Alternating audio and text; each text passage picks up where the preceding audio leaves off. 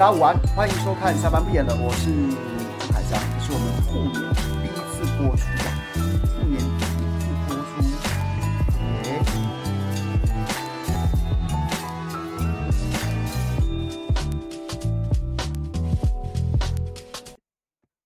欢迎收看《下班不演了》，我是朱凯翔，这是我们兔年第一次播出，先跟大家拜年，拜年，然后呢？这个这个年假十天呐、我基本上是放好放满。我只有在初二的晚上，因为在之前就是有有答应，然后去了一次，去了一次这个中天辣晚报，然后跟张雅婷在玩飞镖，就是只有这一次。那基本上其他十天我都是放的还蛮爽，还不止放十天哦，放了十一天。我从小年夜前一天就已经把工作告一段落了。然后呢，这个年假。我都在干嘛呢？我我大概都在吃喝吧，吃喝，然后呢，在家里面追剧。我有两天完全没出门，在家里面，比如说整天在看那个 Netflix 的伊藤润二，伊藤润润二，然后呢，还有还有在看一些电影，就是在就是在过年前没有看，留着留着没有追完，就把它纷纷追完。然后最后呢，就是最后最后三天年假，最后三天就是昨天、前天、大前天呢。之前就约好了要去露营，然后就去露营了。结果正巧遇到了这个寒流，然后我在新竹尖石的这个山上面，然后每天都是零度到三度，晚上的时候大概就是零到三度，然后白天的时候在其中一天中午的时候最高到十度，但是也就一瞬，这也就大概几十分钟之后温度就只大概都在五度左右，然后晚上就零到三度，然后这样待了两天，待了两天。然后昨天回来，昨天回来之后就一直有有一种，你知道，身体是一种很，就是因为你在冷人在冷的时候，你会不自觉的把身体肌肉都绷紧，所以下来之后就觉得哇塞，那个手脚都好酸痛，因为你可能一直都绷着，在山上冷的时候自己不自觉，然后下山之后稍微暖起来之后，下山之后其实也是十五六度、十七度，我就觉得已经觉得很很满足了，就觉得那个非常的酸痛。然后呢，这个，但是心里面是觉得还蛮爽的，就会觉得说，毕竟我们在台湾嘛，就是你要在零度的情况之下露营，这个机会是不太多的。那露了两天之后，就觉得自己好像有点哇，还还还蛮满足的，就觉得好像做了做了不太容易做到的事情，完成了不太容易完成的挑战，对，大概是大概是这样。然后呢，就说对我真的变蛮胖的。很明显变胖也没关系啊，就没什么好否认的，就变胖，然后努力减肥吧。对，过个年，对不对？那么那么过年期间，我知道了，也有人很认真在健身呐。那因为时间多嘛，那我是觉得活得滋润一点吧，该吃就吃，该喝就喝，该睡就睡，然后该躺在躺在沙发上当着 couch potato 就就当吧。反正过完年之后，再用减肥来当一种收心，然后让自己。自己就是进入一个工作节奏的一个方式也不错，所以大概就这样吧。然后呢，然后呢，在同一时间，我认真说，其实我没有太关注新闻，但是还是有些新闻是蛮有趣的。当然，当然同步时间就是内阁改组，我不得不说，我不得不跟大家大家说嘴两句。我是不是从最先就一直跟大家讲说，我觉得苏贞昌不可能不走啊，不可能不走。我是不是从过年前就跟大家一直讲？应该是说从从选举结束之后，败选，民进党败选之后，然后还有很多各式各样不同的分析，都在跟大家讲说什么啊？蔡英文不可能让赖清德有机会插手啊，然后一定要蔡苏体制继续执政什么什么的，还有很多人在在在这样子这样子这个声称的时候，我就说我我实在看不出来苏贞昌有任何可能留任，因为不可能啊。政治，政治是这样的，政治是有人的地方就有江湖啊，有人的地方就有政治。千百年来，它都有一些规则，是必须，是必须，不是你，不是你天纵英明，你就是可以跟人家不一样，而是你再怎么样，你都必须人在江湖下不，人在江湖飘，哪能不挨刀？人在屋檐下，怎能不低头？就是你必须按照一些游戏规则来运作。我个人是蛮相信这种所谓结构论的，就是。蔡英文再怎么不喜欢赖清德，或者再怎么防着赖清德，蔡英文再怎么样依赖苏贞昌，可是现眼下的结构就是蔡英文一天比一天权势在下滑当中，赖清德会挟着众人对他的簇拥，一天一天的在往上爬。二零二四年一月份总统大选投票日当天，他能不能爬上总统之位？我个人是不看好。可是问题是，他跟蔡英文的权势一定会在未来这十一个月之内黄金交叉，一定会的啊，一定会的。你就去想啊，你也不用把它想的多么高大上，多么高大上，你就只是想着，光是跟我们我们我们工作的场域，我们工作的场域，总经理看起来要交接了，新的新人已经已经被布达了。看起来就是他是新人了，新的主管了。那旧的旧的就算不想走，时间也到了，也就该也就该拍拍屁股，收拾细软走人了。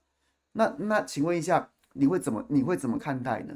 你是不是凡事就是，如果你前后老板前后老板这个现在老板跟未来老板下的这个命令如果有不一致的时候，你是不是心里面就会掂量着说，是不是可能新老板说的比较算数，旧老板硬是在那边。你可能对他阳奉阴违啊，大小声啊，或者说不管给我照着做，你也会给他打几个折扣，因为不想得罪新老板。这就是，这就是，这就是，这就是是现实啊。那所以在这样的情况之下，苏贞昌的作风，行为为人为人处事的作风，就是一块大石头啊，就是一块大石头啊。蔡英文想搬一块大石头挡着赖清德骑马进京城的路。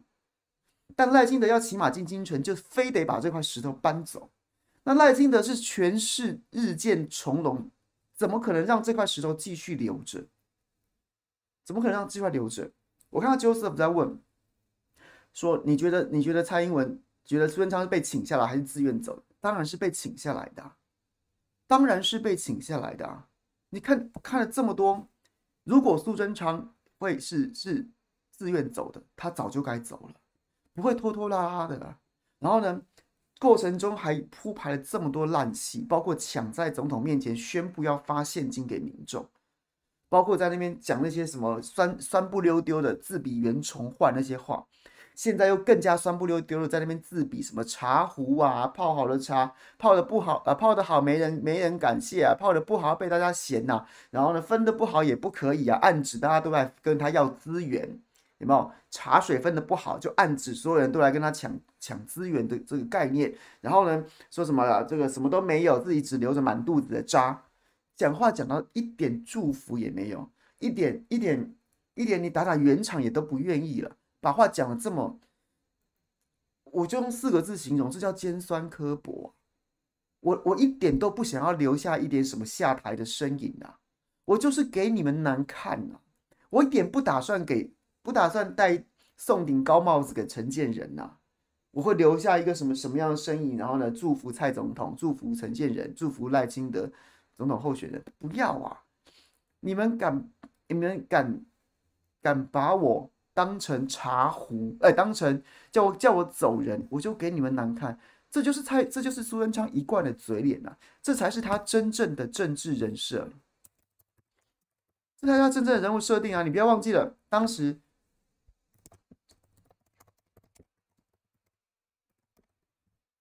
不要忘记，当时当时蔡英文跟赖苏贞昌还在斗争的时候，斗争选总统、选主席的时候，那时候蔡英文跑去拜访苏贞昌，给他个面，给他个面子。那时候蔡英文也是一个，就像现在的赖清德一样，是个往上爬的政治政治的，不能讲新星啦。但是那个时候的时势，就是蔡英文站在风风头浪尖上面，准备顺势而起了。那苏贞昌等不到他的热带气旋，而是在扶摇直下的状态当中。那虽然蔡苏贞昌是怎么样的？总统有什么事情要交代给我啊？总统需要有什么事情需要我效劳的？总统有什么事需要我效劳的？蔡英文就没有什么事需要你效劳啊，他就只是希望你你不要说祝福啦，他就是营造一个营造一个，哎呀，我还是泱泱大度，即便我们过去是竞争者，但是我现在还是来这边拜会你。那孙昌照理来说行礼如仪，也就是说，哎呀，这个这个不敢不敢不敢不敢，主席要要要多多努力啊。要多多努力啊，什么什么什么之类的，就他他连这样的这这么基本的这么基本的，他都不愿意做，有什么要我效劳的？有什么要我效劳的？那有什么工作要指派给我呢？蔡英文就没有要指派他干嘛工作吗？那你这样子不就是要存心要给蔡英文难堪吗？就跟现在的袁崇焕跟茶壶一样啊，不就是这样子吗？这才是蔡苏贞昌真正的政治人设啊！那他为什么这时候前阵子还在那边慈眉善目的，还装的一副慈眉善目的，这时候为什么又变了一张脸，被赶走了吗？时不我与了吗？没有你继续留任的空间了吗？大家都不要你继续留任了吗？够了吗？只有你自己不想走啊！大家都觉得你你应该要走啊！大家就是这样子啊！对，所以那我看到乌莲姐就说。有有野心的苏贞昌会停止攻击吗？我不知道他会不会停止攻击，但是不重要。他连行政院长的位置都保不住了，他能怎样呢？这也是一个现实的问题啊！这也是一个跟我前面讲的一样，你在主观上再讨厌赖蔡英文，在主观上面再讨厌赖清德，再需要苏贞昌帮他做防火墙，主观上这样想，可是结构不准不允许啊！政治权力的流动跟更迭。在这个过程当中，苏贞昌就是没有位置啊，所以蔡英文的个人意志不重要，这个结构的运转才重要，才重要。这个机器要继续运转，它就是在得在这个地方锁这个螺丝钉。那你不能说，因为我不喜欢这颗螺丝钉，我就另外要另外要硬硬是要锁另外一个螺丝钉，那这个机器就不能运转，就是这个概念。所以你回头讲说，那苏贞昌会停止攻击吗？我知道像是什么很多像什么游盈隆老师啊、吴子嘉董事长都会讲说，苏贞昌会选总统啊。我我我直接跟大家赌，可能性是零啊，可能性是零啊，不可能啊。所有民进党党内的人士连连连行政院长都不想跟你继续当了，谁要支持你选总统啊？谁要支持你选总统啊？你就算主观上面再想选，也没有这个也没有这个现实的现实的形势让你可以选呐、啊。所以，所以是完全无法的。孙昌政治政治生涯就是差不多结束了，会不会还有点影响力？会啦，就像是就像是心跳即将停止之前，它也是渐进式的，也不能这样讲。但是那那通常是得以善终的人，心脏是慢慢的越心电图是慢跳的那个间隔越来越长，然后呢，那个波动越来越小，然后最终就停止，变成一直线。那我觉得苏贞昌应该会比较接近这样的状况，他不会是那种突然就噔噔噔噔噔噔，不是这样的状况。他可能会不管他他的主观，或是苏系的苏系的挣扎，或者苏系的喊牌，还会有一些波动，但是最终变成一条一条平直的线，不再跳动，是注定的结局，不会有变数的。那你回头看这个内阁，我就觉得这个内阁，我是真的认同亮哥讲的，国民党在放鞭炮，因为这个内阁实在太荒谬了，太荒谬了。基本上几乎，我今天早上今天早上就忍不住讲了一个比喻啊，这个内阁调整的幅度可能还没有我体重增加的幅度来的大，这个内阁改组的幅度可能还没有我。体重增加的幅度来的大，那你觉得民众会怎么想？你搞我整笑呀？那我你搞我整笑？你在你在，回到一切的源头，回到一切的源头，一切源头是什么？一切源头是因为九合一败选了，民众不认同民进党执政的成果，不管是你们大内宣退潮，或是你们你们你们编织的很多粉红泡泡都破掉，一一破灭了。一一破灭了，一一破灭了，然后，然后，所以九合一败选，照说就是主席下台，内阁改组，因为大家已经不信任你们台面庙堂之上这些人，不管是在党职或在公职，大家不信任你们了，狠狠的教训你们了，所以内阁大幅改组，换人来做，换人来做，然后呢，这个党党主席辞职，这些事情都是理所当然的事情啊。结果呢，结果民进党什么不学，去学老国民党那一套。说什么？我们要巩固领导中央啊！我们要政局稳定啊！哎，奇怪，民众都用选票投了一个翻天覆地的政党轮替，投了一个让执政党狠狠翻车的结果，民众怎么都不在乎政政局稳定？你那个即将被轮替或是已经被轮替的这些败选者在那边还要政政局稳定，这不是很荒谬的事情吗？这不是很荒谬的事情吗？你你你心中想的事情是，我是司机，我在开车啊，所以这所以说，哎呀，这个这个啊不行啊，我们这个掌舵要稳定啊，开车要稳定啊。问题是我们这些乘客都不认同啦，我们这些乘客都没有在乎，说我就是要把司机换掉啊。然后结果你司机，我们都已经投票说啊，没关系，要换掉司机。结果你还抓着方向盘不放，说不行啦，你们、你们、你们不懂啦，稳定政局啊，稳定方向盘是最重要，你还继续开啊？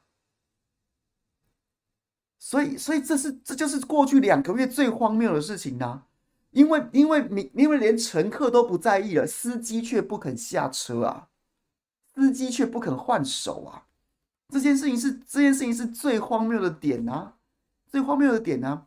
所以当一切的根源来自于此的时候，然后司机却嚷嚷着政局稳定，然后到最后什么都没换，就换了一个行政院长。那是因为，然后，然后，然后你，然后按照我前面回到前面那一题，加起来，加起来代表什么？代表说这个内阁改组根本就。根本就不是回应民众的期待啊！民众的期待就是我已经不信任你们这批人了，你给我通通下台。结果最后大部分人都没有下台，绝大部分人都没有下台，只换掉一个苏贞昌。那代表什么？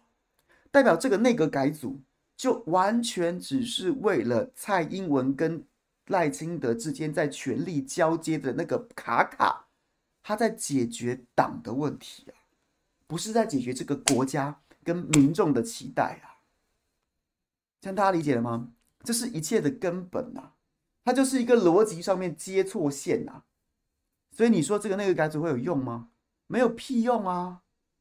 民众的期待是这个国家国家掌舵政治的运作方式、行事风格、执政的执政的 style，或是官员的品格，必须被大规模的、大规模的调整、大规模的转向、大规模的更更更改，就到最后只有苏贞昌一个人下台。哎，那怎么样？一切都怪他吗？可不，那其他人都没事吗？不合理嘛？那为什么苏贞昌一个人要下台？因为党容不下他了。党在权力转移的过程当中，苏贞昌是那颗大石头。党这一次的内阁改组，在解决党的问题，没有在解决民众期待的问题啊！你跟我，你以为那个改组是在回应我们最先对对民进党的的？败选之后要求他的负起政治责任，他有在回应这个问题吗？没有啊，他用了一个错误的答案，他用了一个错误的答案来回答民众提出那个正确的问题。在九合一十一月二十六号当天投票投出来的那个问题，党却回答了一个错误的答案，这就是现在这个内阁改组的问题啊。那你能怎样呢？反正他们就讲不听啊。我觉得今现在骂的人也少了，原因是一来就是过年嘛，大家存好心说点好话，这个丑话就先不急着讲。那再来是大家对你不期不待啊，你要这样子也无所谓啊，反正我就明年一月份总统总统这个及立委选举的时候，我再补你一刀嘛，你就直接洗洗睡下台一鞠躬，叫你改，给你机会改，你不改。就直接补刀你，让你让你也不用改了，你爱怎样就怎样，反正你已经回家睡了，就是这样子。这就是现在现在这个状况，就是现在我对于内阁改组的看法就是这样子。所以，我也没什么好骂的，我只是觉得荒谬啊，我只是觉得荒谬啊。然后呢，我相信大部分的民众也都看懂了，也都看懂了啦。没有看到脖子，是因为是因为我这个领子高，好不好？还是本人还好，好不好？是啊，陈吉仲、薛瑞元、王美花这些人都还在，不觉得扯吗？王国材也还在，王吴钊燮也还在。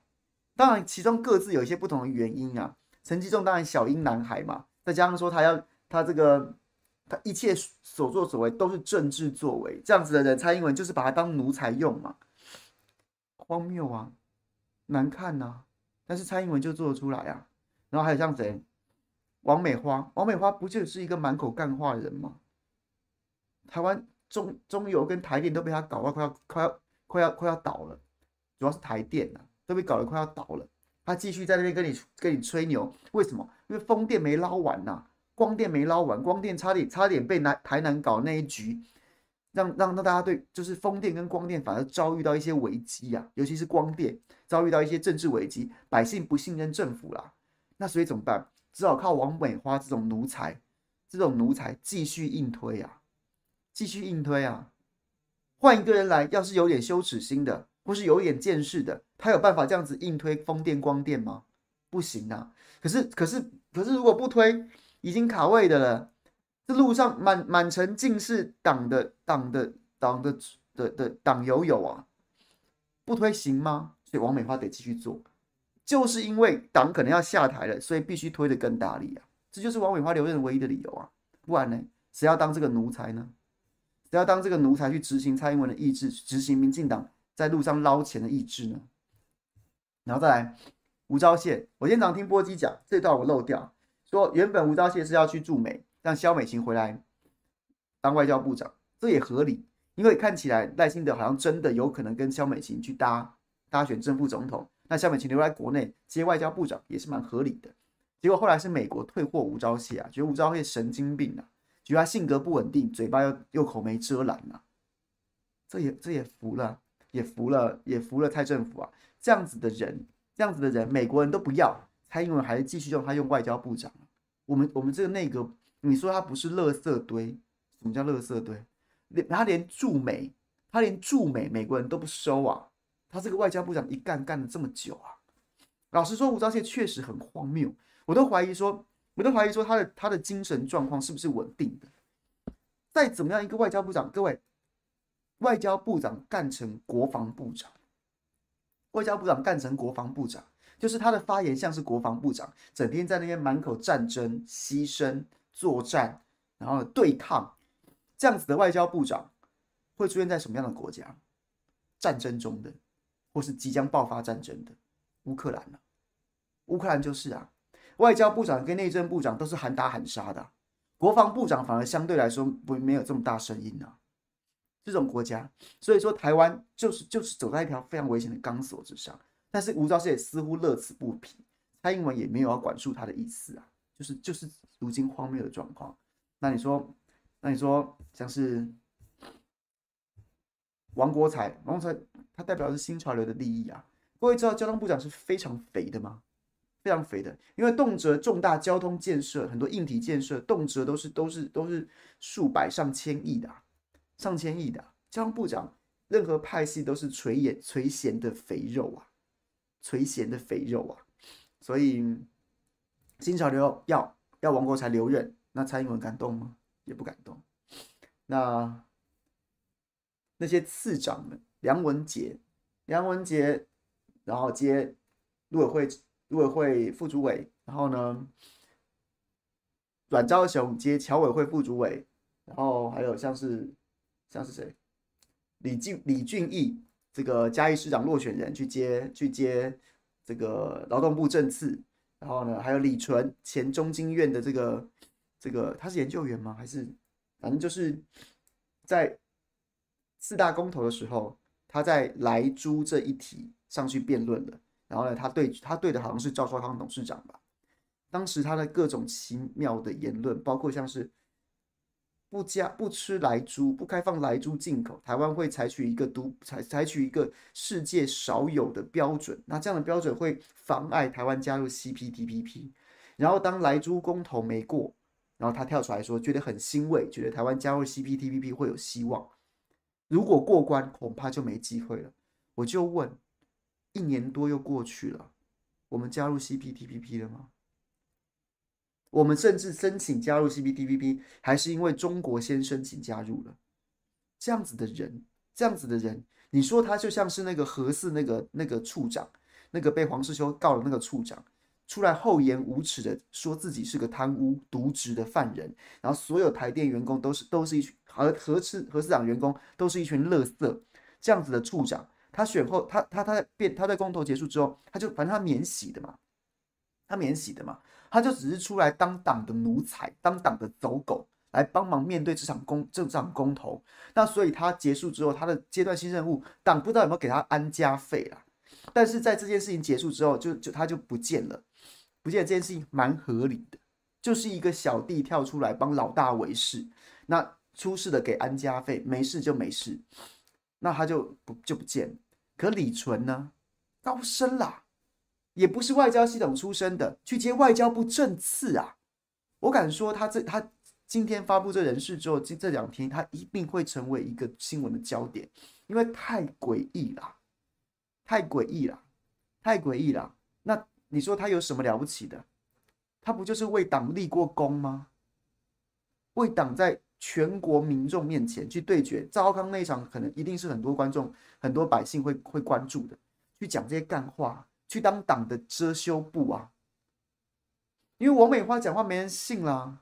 民进党那群那群干话王讲什么美猪，陈吉仲讲什么莱猪啊，什么什么那些没人信啊。李纯相对来说沾染政治不深，然后呢，这个看起来斯斯文文的，讲话也是彬彬有礼的，有就是这样子的人，把干话讲得那么清新脱俗，为党立了功啊，为党立了功，哎，叫他当外交部正次啊，叫他外交部更正次啊，我就看有多少百姓能够醒过来，想一想，想一想，当时李纯是怎么样欺骗大家的。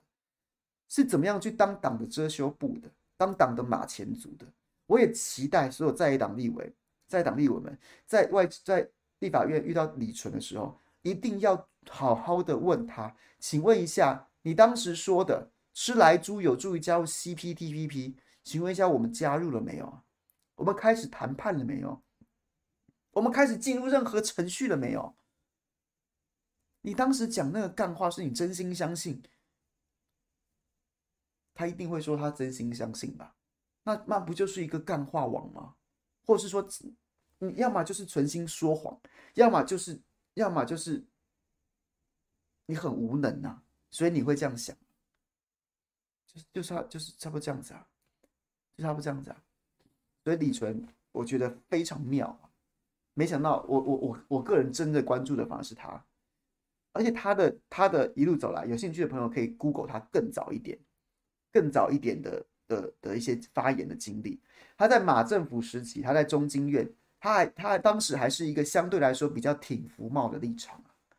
马政府时期，他是一个挺服贸的立场，在反服贸太阳花学运期间，李纯好几次上政论节目，都是相对来说很持平的，甚至比较偏支持服贸，认为台湾的服务业必须要必须要跟中国大陆进行接轨。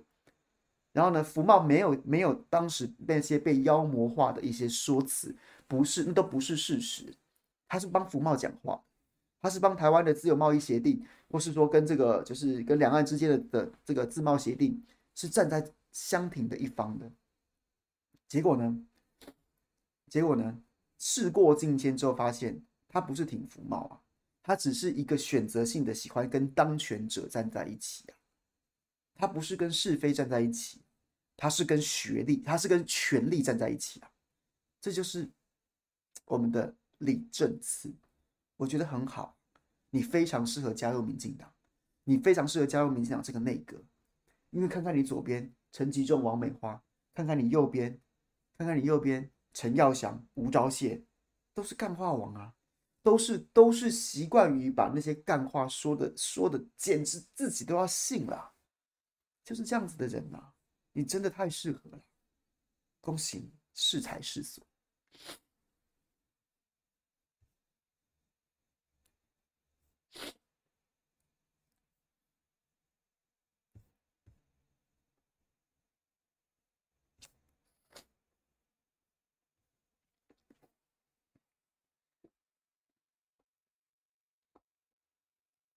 真的、啊，梦幻干话内阁，真的是。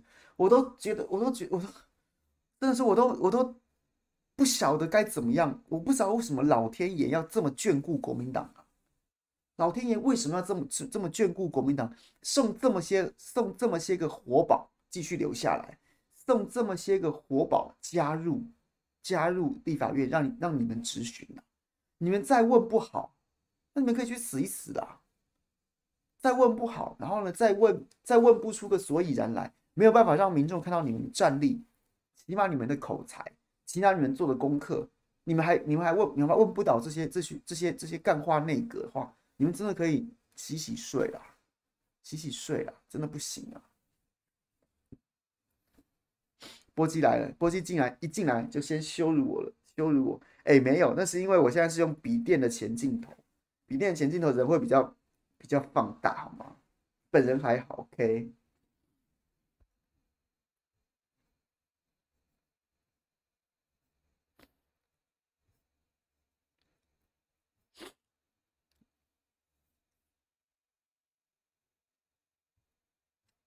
对啊，我觉得很，我觉得，我觉得看到这个干花那个，我最我最不能接受的一点。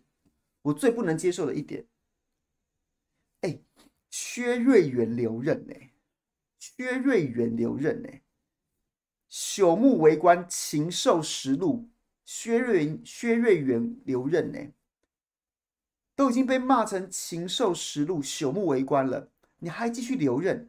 而最重要的事情是，当郭台铭骂他禽兽跟跟朽木的时候，民众大多是站在郭台铭的角度叫好，觉得薛瑞元就是禽兽食禄，就是朽木为官呢。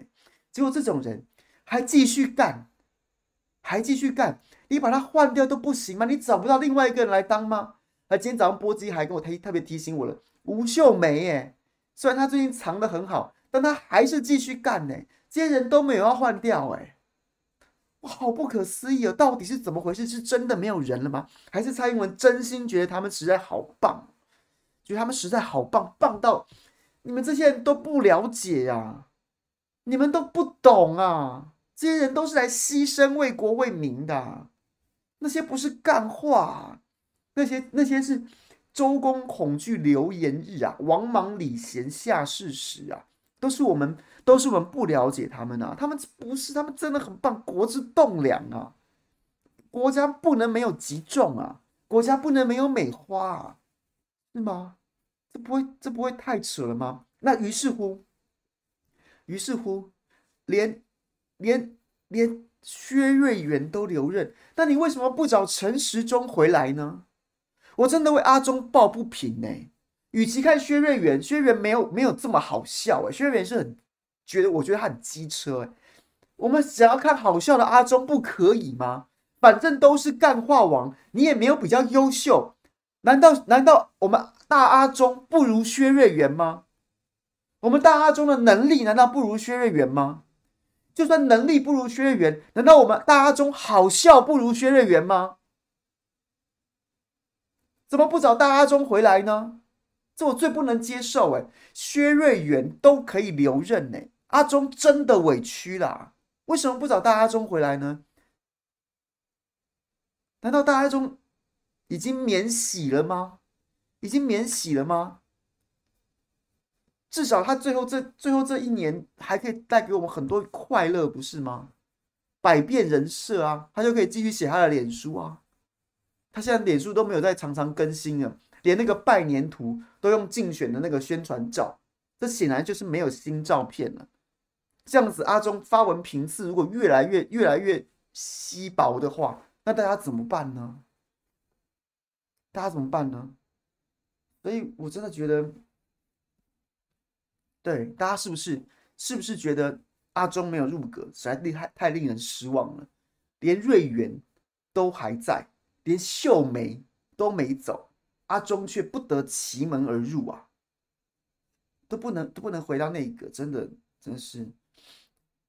还我阿中，没错，小香小小香说的没错，还我阿中，这个凄厉的程度不下于还我河山了吧？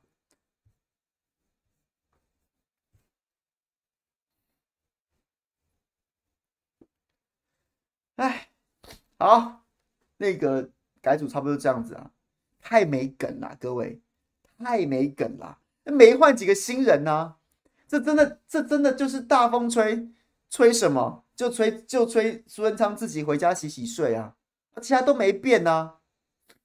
就不像是我们以前小学的时候，我们小学就是小国中小学的时候，那时候全班换位置，换位置，然后呢都会都会这样子，都是左右，然后呢前后换，然后就是第一排换到第二排，第二排换到第三排，第三排换到第四排，然后通常通常七排嘛，第七排就坐到第一排来，然后换，然后左右换的同时呢，前后前后有时候也会换，前后有时候也会换，然后呢，就让大家这个眼睛就是看黑板的那个远近的那个程度要要适度的被调节。哎，这蔡英文这几年来换内阁，或是这一次内阁改组，不就像这样子吗？不像这样子，就是就像是这样子，一二一换二，二换三，三换四，四换五，五换六，六换七，七换一，就像这样啊。大家都还是还是同一批人呐、啊，没什么变呐、啊，没什么变啊。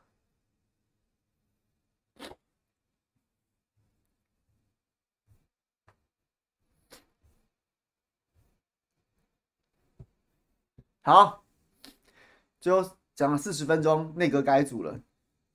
最后二十分钟，大家来聊天好了。这么大家这么久没见，大家这么久没见，来聊天好了。有没有朋友有什么有什么问题，我们就来聊天呢？欢迎大家提出来。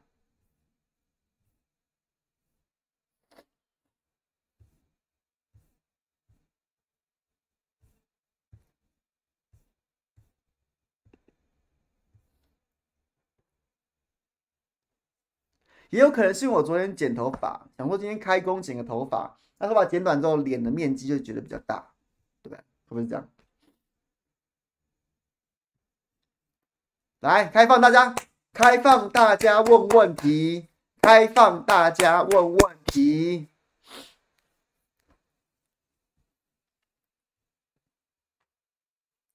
留职借阁揆借到留职停薪怎么看？就很无耻啊，就很无耻啊！你知道？过去有没有阁揆借调的？有，像谁？像江宜樺。江宜樺就是在这个，在这个，诶，就是反正他在台大教授期间，然后借调去马政府里面，先当了，好像先当研考会主委，后来当内政部长，后来当行政院长，所以他是从台大被借调去的，借调去的。然后呢，理论上来说，政这个这个政务官的工作结束，公务。政务官结束之后，他就可以回到学校去继续在学校任教。那当然，后来是因为爆发太阳花学运，然后很多学生就很反弹，认为说在攻占行政院的时候，那时候行政院长江宜桦就暴打学生，所以他们就是很反弹。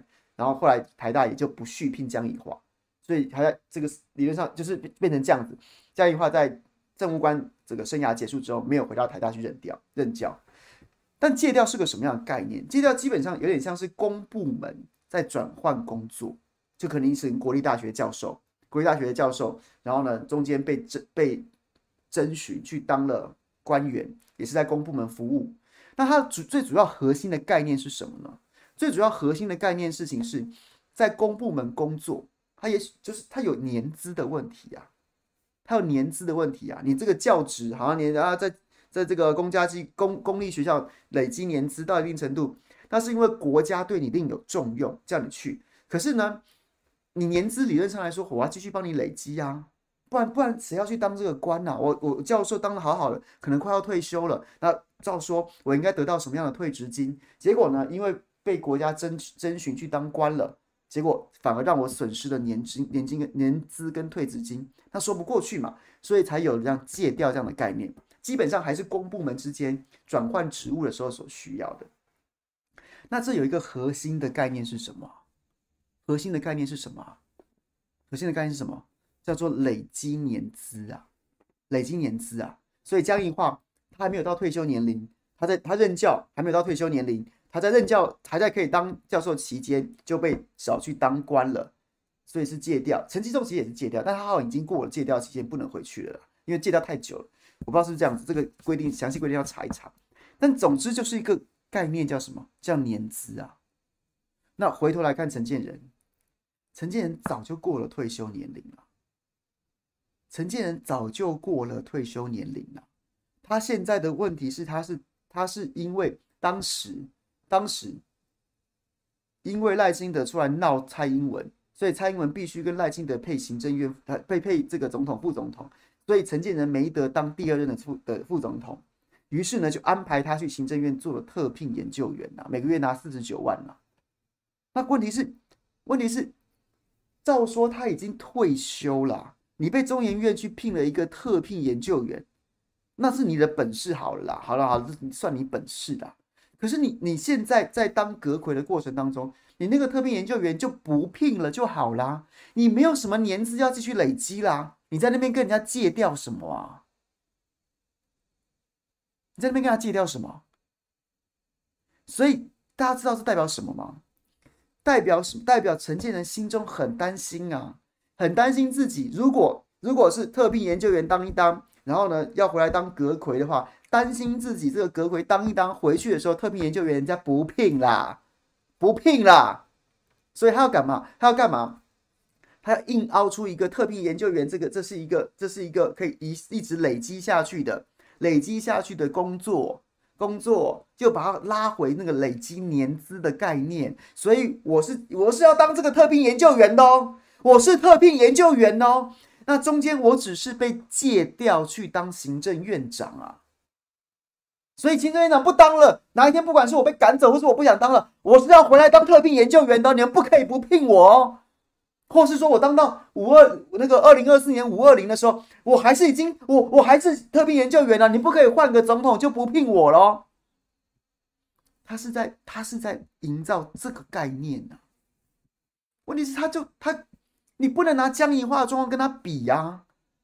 江宜桦是在退休退休年龄之前的那个那个工那个教职啊，跟你这个退休年龄之后的特聘研究员没有没有非要养你到死吧，没有非要聘你到死吧。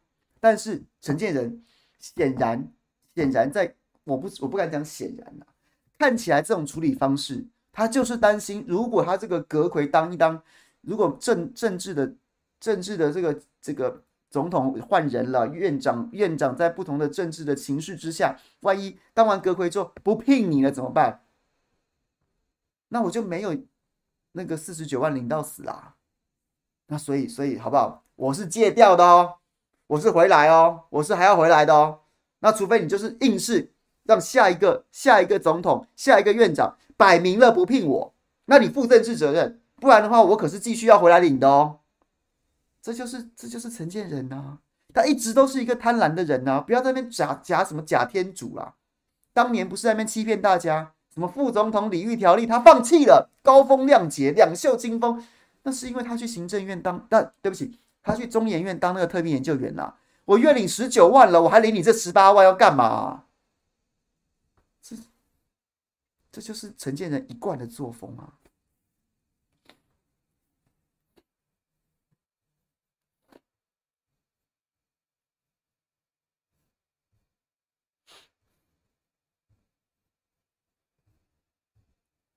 特聘本来就没有留职停薪的问题啊，那就就是特聘就是不聘就不聘了，你换工作我就不聘你了嘛。那哪有哪有说什么你换了工作之后回来我还非聘你不可啊？但陈建仁显然不想冒这个风险呐，因为他如果真的当到五二零的，对对不起，二零二四的五二零的话，如果总统真的换了，政治气氛已经变了，他搞不好真的人家就未必再聘他了。所以他就硬是要把它解释成留职停薪，我借啊不是留职停借调的概念呐、啊，或是留职停薪的概念，我是戒掉的，我那个我那个特聘的身的状况是要持续下去的，只是现在被戒掉去当行政院院长了，他就是要凹这样子的一个状态啊。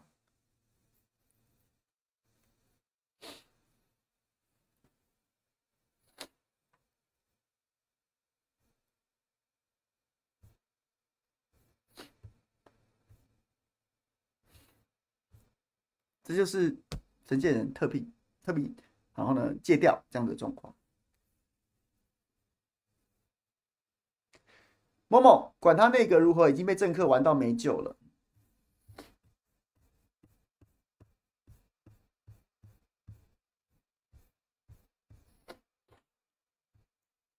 对，小香香帮我补充徐永辉。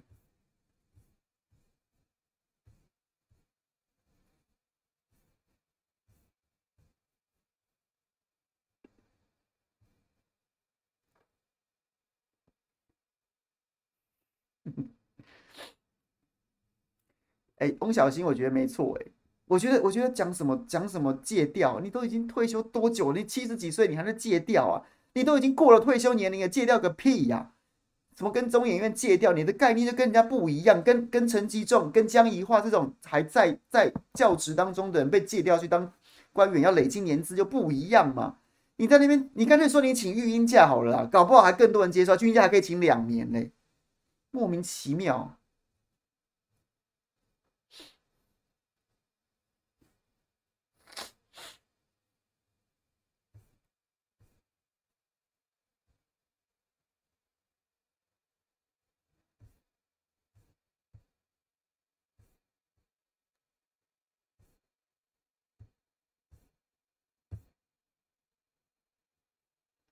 好，还有什么问题？欢迎大家问问题。我们还有十分钟，十分钟直播时间。我晚上晚比较晚进来的朋友，跟大家拜个晚年。你们没有走错频道，我是朱凯翔。我只是前镜头加上春节吃的比较比较多一点，所以呢，我不是黄阳明，我是朱凯翔。OK，好吗？然后再加上哦，对，还加上我昨天剪的头发，那个头发剪的比较短之后，脸露出来的面积就增加了，所以呢，就看起来好像比较。有点判若两人，但是我是朱凯翔，大家没有走错频道，好不好？祝大家兔年行大运。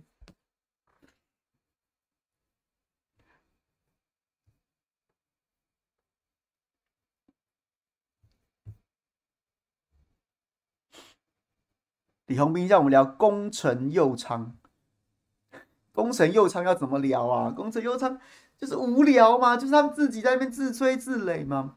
就说大家就说他不像功臣良田嘛，他像高公望嘛。谁知道高公望是谁？高公望就是就是就是就是樱木的朋友啊，那个胖子啊，厚嘴唇那个胖子啊，他他都戴个眼镜，戴个眼镜，然后呢就不画，就就是眼珠只有一个一两个点，然后厚嘴唇，然后矮矮胖胖的，就高公望啊。哎，大家哎，但是但是我说真的啦，你知道我看到林佑昌这个故事的时候，这个这个什么？什么什么工那个民进党功臣良田的时候，我就一直想到湖中女神的故事。你各位真的不要再闲了耶！你想想，湖中女神问你金斧头是你掉的吗？你说哎，我不要不要不要不要，银斧头是你要是你掉的吗？哎，不要不要不要不要，只有金斧头跟银斧头都送给你了。你各位你各位在那边挑三拣四的，问你基隆三浦春马你要不要？哎，不要不要不要不要。那问你，民进党功臣良田，你要不要？哎，你不要不要不要不要，那你就两个都收下，好不好？好吧，很无聊，我知道很无聊。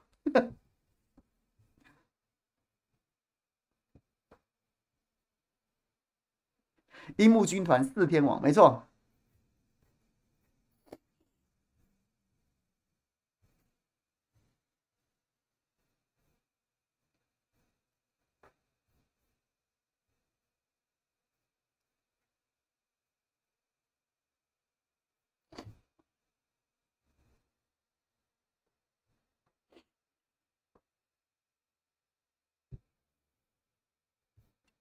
有人问说，二零二三两岸会危险吗？我觉得一直都会很危险吧，因为实力失衡啊。我就这件事情也是我之前有讲过，说我我觉得两岸之间的问题是是一个结构的问题，就是实力失衡的啦，实力严重失衡了。你两岸再怎么样，马英九回来当总统也回不去那个二零零八到二零一六年那个状况。为什么？因为两岸的实力就是严重的倾斜。而且差距持续的加大，而且而且加大的速度越来越快。那你再怎么样，你再怎么样，一头大象跟怎么讲？反正量体差那么多嘛。一头大象跟小老鼠再怎么样当好朋友，再怎么当当好朋友，小老鼠都有可能被踩死啊。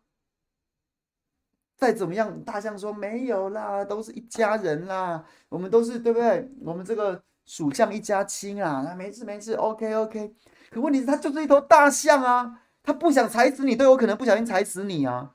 所以，所以两岸会不会危险？我觉得不会再因为什么人、什么人而有很关键性的改变，有可能会有一些、有一些就是表面上的，或是说。暂时性的，然后可能和缓啊，或者说，但是但是那个那个那个情势是回不去的，那个是情那个情势是回不去的，实力落差这么大就是危险呐、只有一种办法，就是台湾自己长脚了，然后呢，嘣嘣嘣嘣嘣，然后呢，一觉醒来，台湾不在不在福建外海了，跑到跑到圣地牙哥外海了，那有可能不一样，那有可，那也许还会有另外一种不同的危险呐、啊。可是问题是，就是在这样子的情况之下，当两岸的实力差距变得越来越大的时候，这种事情是没有办法没有办法逆转的，有可能有可能减缓，有可能稍微和缓，有可能放缓。但是那个危险是一直存在，而且会越来越危险，不可逆的，不可逆的，只是速度快慢而已啊。那今年如果你要说个别，我我要讲的就是个别单一事件，也不会更危险的啦。那没有那些事件，也不会不危险。那眼下当然有这个看起来这个美国新任的众议院议长，众议院议长这个麦卡锡一定会来吗？民主党的裴洛西都去过了，我共和党的麦卡锡难道不敢来吗？当我吃素的，而且麦卡锡这个议长还差点当不上啊，被党内极右派给绑架的一塌糊涂啊。那所以他那难道他敢在丝毫的在美国政坛上面看起来像个弱鸡吗？那裴洛西都来了，麦卡锡还敢不来？还能不来？甚至还能不加码吗？裴洛西绕还绕菲律宾呐、啊，麦卡锡搞不好直飞台湾呐、啊，直接穿过南海自由航行呐、啊。那两岸会不会危险？当然会危险啊。当然会危险啊！嗯，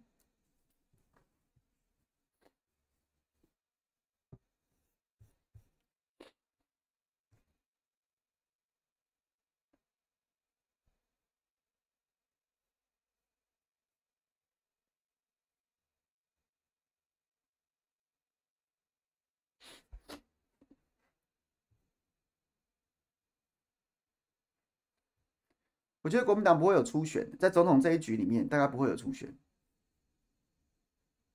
文心兄说，上节目小心，要把不要把赖清德打成悲情人物，都爱说赖清德怎么样被打压，这点很危险。你放心，赖清德，你现在讲赖清德被打压，绝不可能的，因为现在总统选举还没开始，赖清德还会在未来的几个月当中冉冉上升，成为成为民进党众星拱月的人物。所以，所以他现在被打压，不代表他他在几个月之后还是这个形象。不用担心这一点，丝毫不用担心，他就是民进党的新主。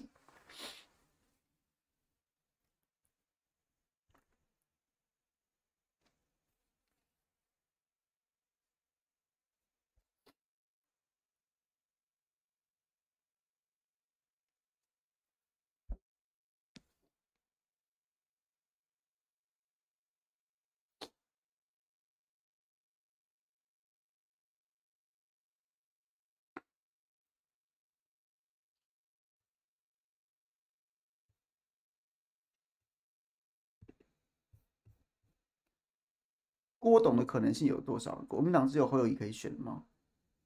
我没有觉得，我一直都不觉得郭台铭会选呢、欸。这也可以事后再验证。很多人都说郭台铭可能会选，然后呢，就像很多人都说苏贞昌不会走一样，我一直都是持反对态度。当然我可能不对，我可能预测错误，可是我觉得郭台铭不会选。嗯，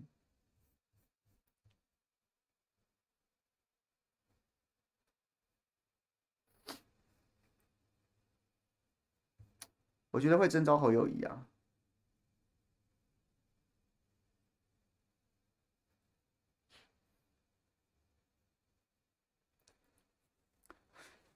挺美就是保台会不会成为主流？我觉得不会、我觉得以美论真的有在台湾发酵。以美论，怀疑的以以美论在台湾真的有发酵。我是我不是个以美论者啦，我不是个以美论者。我可以我可以跟大家讲，因为我从来就不相信美国。我我有什么好怀疑的？那是原本相信的人才会才会有怀不怀疑的问题嘛？才会你原本相信，你现在才会有怀不怀疑的问题嘛？所以才会有以美论嘛？那。我我反而从来都不相信美国，所以我没有没有以美论的问题。那我觉得台湾台湾至少从去年以来，以美论真的有在发酵。从阿富汗到乌克兰，再到后来后来，包括像是裴洛西来台那一段时间，那民进党没有加到分啊？为什么？因为美国跑啦。当真的发生事情来的时候，美国跑啦，大家都看得很清楚啊。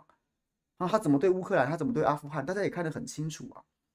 那所以我觉得赖清德在以美论这件事情上面斩钉截铁，说给说给老独，说给那些独派听，谁讲以美论就怎样讲，这样子的这样子的说法，我觉得对对赖清德来说是在，也许在传统的知识当中是有号召力，在党员说明大会上面是是哇，很很很振奋党员人心的。可是我觉得对整体来说，整体台湾社会有各种不同光谱的情况之下，我我我不觉得，我我很多人会觉得说啊，你是怎样？你在那边装校委哦？啊，美美国不能移啊！最近不是王健壮，王健壮这个资深媒体人，他就写了一篇嘛，为什么不能移啊？连连连上帝都有怀疑论啊，然后美国不能怀疑啊？那美国真的干了那么多烂事啊？那赖清德不准我们怀疑是什么意思啊？对，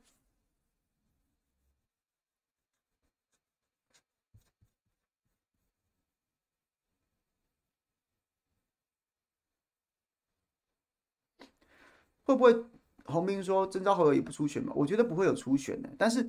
我说的是不会有那种还要去投票，或者说什么要什么全民调，然后在家哪哪几天在家守电话，然后还要办什么说明会、办什么辩论会。我说那种那种形式的这种全配的初选，我觉得不会有。但会不会有变形的初选？比如说，比如说私下民调征询这种的，这种我不敢说。那我觉得最后的结局就是征召侯友宜，我的看法。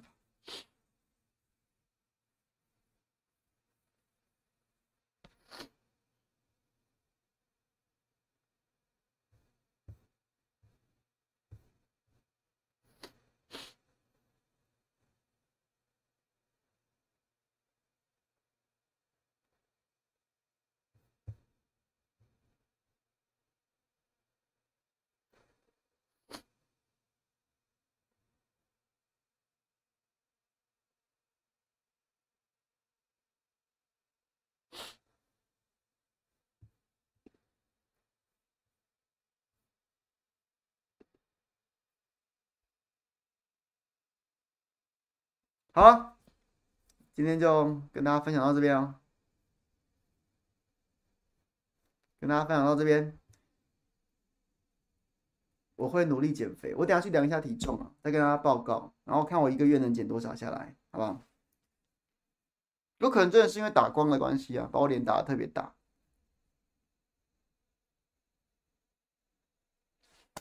OK，明天早上谁来早餐？然后明天。明天下午会去中天吧，对。然后刚刚一直有朋友问我说会还会不会去 Pub Radio 代班？我应该会，应该会。我这礼拜四会去中午，中午十二点，中午十二点会去 Pub Radio 主持。对，有兴趣的朋友，对，可以可以看一下，好吗？OK，谢谢大家啦，谢谢大家啦，拜拜。